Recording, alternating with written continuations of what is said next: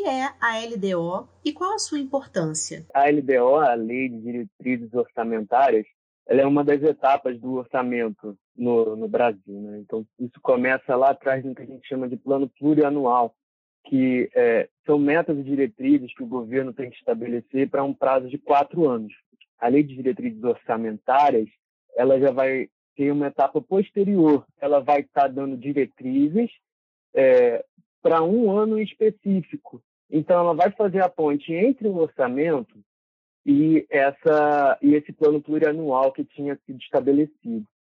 É, ela vai trazer metas para resultado primário, é, que no caso são as receitas do governo, menos as despesas, excetuando juros, né?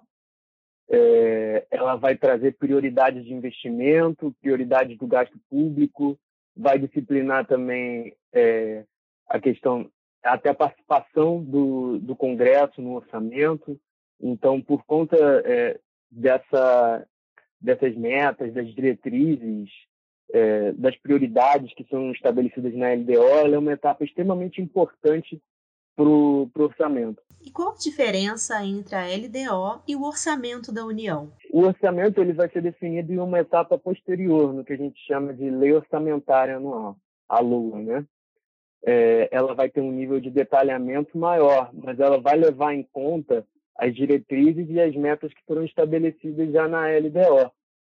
É, durante, os durante o exercício, as despesas podem ser revisadas também, de acordo com novas perspectivas econômicas ou algumas surpresas. Mas, é, indo para o básico, a LDO vai estabelecer as metas e as diretrizes, e o orçamento ele vai ser construído todo e de forma mais detalhada em cima dessas é, diretrizes estabelecidas na Lei de Diretrizes Orçamentárias. E existe alguma implicação da LDO entrar em votação sem que o orçamento esteja sancionado pelo presidente? É, isso não deve isso não deve ser o caso para esse ano, porque o prazo da sanção da LOA de 2021 ele já está se aproximando, né? E o prazo da votação da LDO é posterior. O que a gente deve ter sendo apresentado nos próximos dias é, é a proposta, né? Proposta da Lei de Diretrizes Orçamentárias, já referente ao ano de 2022. Mas, falando de forma geral, é, existe uma grande implicação desse atraso do embrólio no processo orçamentário de 2021 para é, para a LDO de 2022, que é é, um aumento da incerteza. A gente deve ter uma solução para essa questão nos próximos dias, mas hoje há questionamentos a serem feitos em relação à previsão que o governo fez das despesas obrigatórias é, na lei de dire... na lei orçamentária de 2021.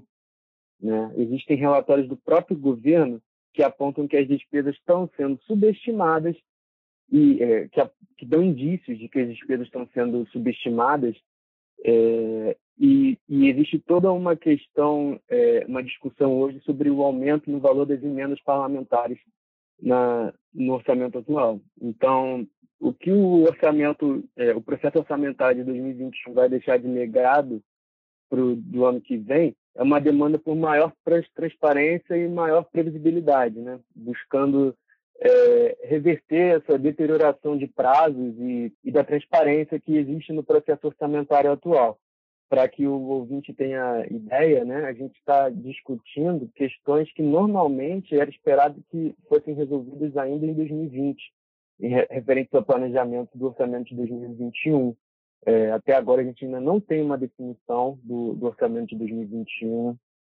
É, e isso, inclusive, afeta algumas despesas do governo, é, despesas discricionárias, por exemplo, elas estão sendo contingenciadas é, nos primeiros meses aí de execução federal, para que isso, é, para que possa, ah, esperando a, a, efetiva aprovação do orçamento. Né? Então, o que a gente espera, é, e existe uma pressão maior para o orçamento de 2022, é que haja uma reversão desse quadro, né?